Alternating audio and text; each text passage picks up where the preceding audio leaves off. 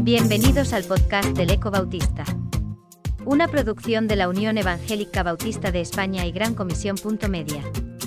Puedes encontrar a este autor y otros muchos en 9.org o en tu plataforma favorita de podcast como Spotify, Apple Podcasts o Google.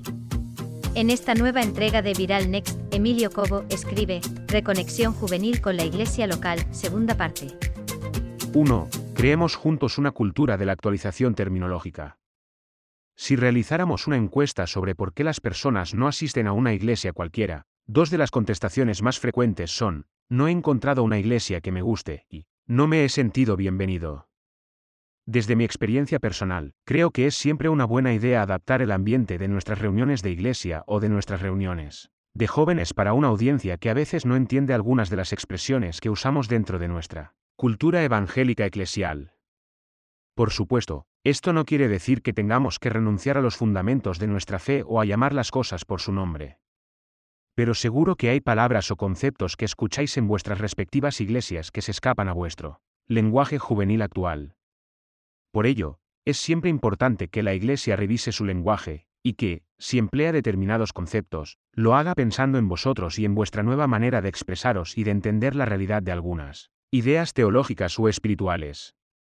Es fácil que la membresía más adulta se deje llevar por un lenguaje tradicional y no ser capaz de ver que nuestros jóvenes, al no comprender exactamente el peso de algunas expresiones propias de la cultura de la Iglesia, en muchas ocasiones se sientan incómodos o poco interesados en alcanzar un conocimiento más profundo de estas.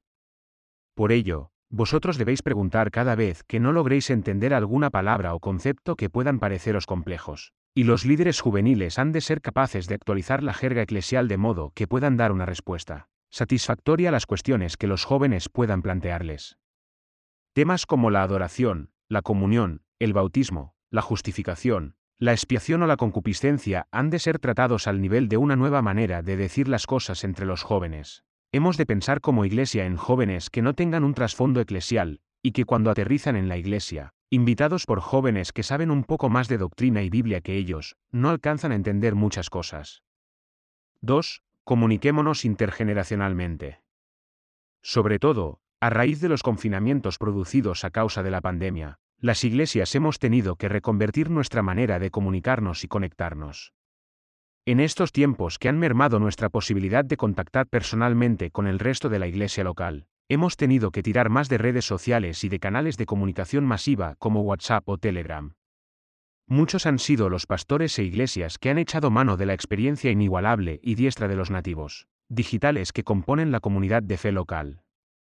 Edición, audiovisuales, streaming, videoconferencias, etc., se han convertido en una auténtica oportunidad para que los jóvenes adquiriesen un valor incalculable en una dinámica inesperada e inestable como en la que entramos tras el estado de alarma.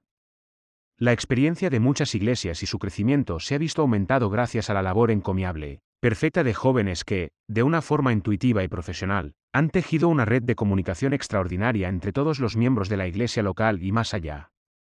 Por todo esto, y a pesar de que, poco a poco, volvemos a recuperar la posibilidad de reconectarnos presencialmente en nuestras iglesias, los jóvenes deben demostrar al resto de miembros adultos que tienen un peso específico y una iniciativa que redunda en un beneficio valioso para todos.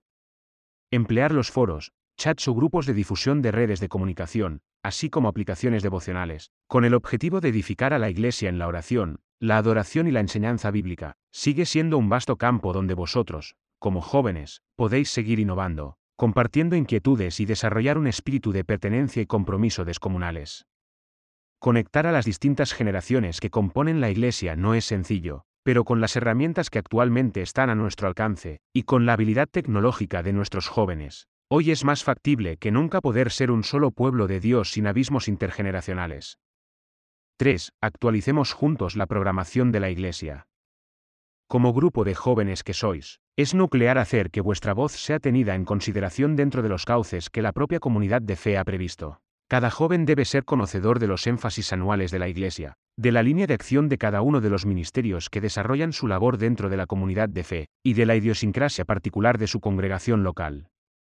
De este modo, no solamente puede comprender mejor por qué se hace esto o aquello, o que abarca cada ministerio en sí, sino que tendrá la posibilidad de proponer ideas, programas, actividades y estrategias desde su grupo de jóvenes que puedan ser tratadas en las reuniones de liderazgo de la Iglesia. Los jóvenes de la Iglesia sois los motores del cambio formal de nuestras reuniones de adoración, enseñanza y oración, por lo que nunca debéis dudar en consultar con vuestro líder acerca de aquellas cosas que creéis de verdad que pueden implementarse en la dinámica habitual de la Iglesia sin renunciar a los fundamentos que la han hecho ser como es. Por eso necesitamos que nos ayudéis a actualizar nuestra realidad eclesial, a fin de que podáis reconectar con el resto de miembros de la Iglesia y trazar una línea de acción que promueva la atracción y el alcance de nuevos miembros jóvenes para la gloria de Dios y el crecimiento de la Iglesia. La reconexión de la juventud que representáis con la Iglesia más adulta a la que representamos los pastores y líderes del ministerio juvenil no solo es posible, sino que es más necesaria que nunca. Esa línea fronteriza que en un momento dado muchas de nuestras iglesias han marcado, bien por la tendencia cultural de un momento histórico dado, o bien por acotar en demasía los niveles ministeriales de la comunidad de fe, ha de ir desapareciendo progresivamente.